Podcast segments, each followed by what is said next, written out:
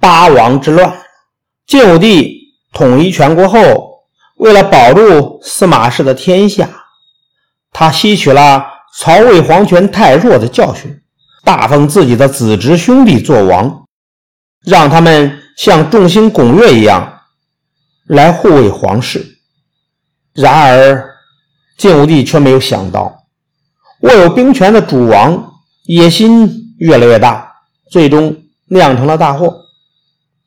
晋惠帝司马衷继位后，军政大权落到了杨太后的父亲杨俊的手里。杨俊用阴谋权术排除异己，引起了皇后贾南凤和晋宗室的强烈不满。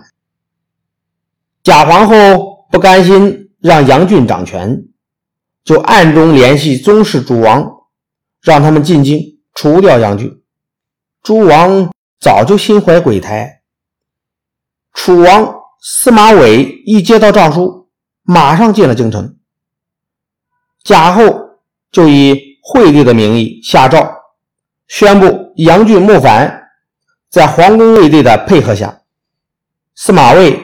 杀死了杨俊，并灭了他的三族，其他的凡是依附杨家的官员也都掉了脑袋。贾皇后除掉杨家的势力后，为了稳定大局，召汝南王司马亮入朝辅政。司马亮呢，也是个喜欢抓权的人，他暗中谋划着夺取楚王司马玮兵权。嘉皇后这时候才感觉到。诸王非常难以控制，就生出了除掉诸王的想法。他先让惠帝下诏，派司马卫杀了司马亮的全家。接着，贾皇后以司马卫擅自杀害朝廷重臣的罪名，将司马卫也给处死了。这样，贾后夺得了西晋的全部大权。可是呢？贾后没有生儿子，她怕大权将来会落到别人的手里，就假装怀孕，暗地里把妹夫韩寿的儿子抱来，说是自己生的。有了这个儿子，贾后就决定废掉太子，并且派人把他毒死，立抱着的孩子做太子。这个消息传出去以后，宗室群情激愤，他们以。贾后篡夺司马氏天下为名义，起兵讨伐贾后。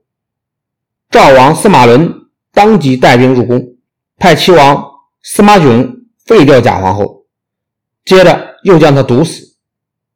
之后，司马伦废掉晋惠帝，自己称了帝。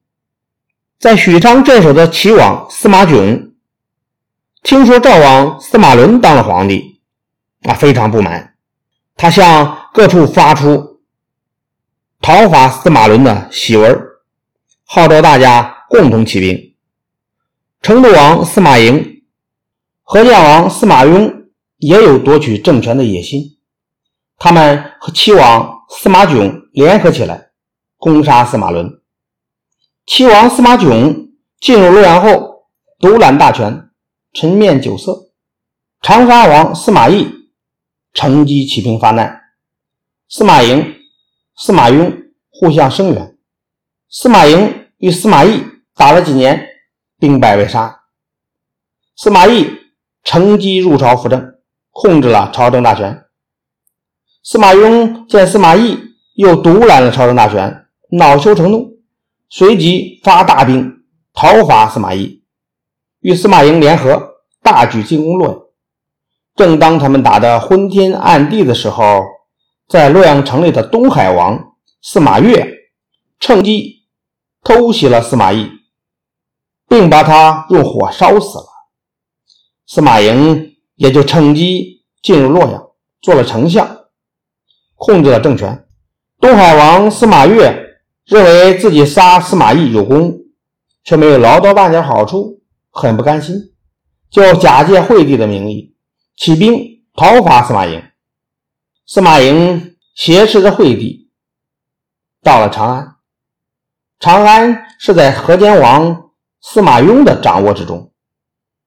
他看到司马颖兵败势穷，就乘机排挤司马颖，把惠帝控制在自己的手里，独揽了朝政大权。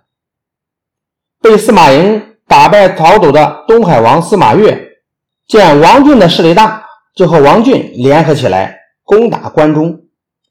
他打败了司马雍，进入了长安。后来，司马越又把惠帝和司马雍。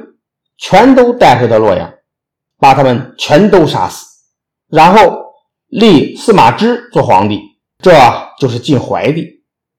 晋怀帝把即位的这一年改年号为荣甲元年，至此八个王围绕皇权的血腥争夺告一段落。八王之乱的时间长达十六年，八个王中死了七个。西晋的力量大大削弱了。此后，北方和西部的少数民族趁乱进攻中原，西晋王朝处在了风雨飘摇之中。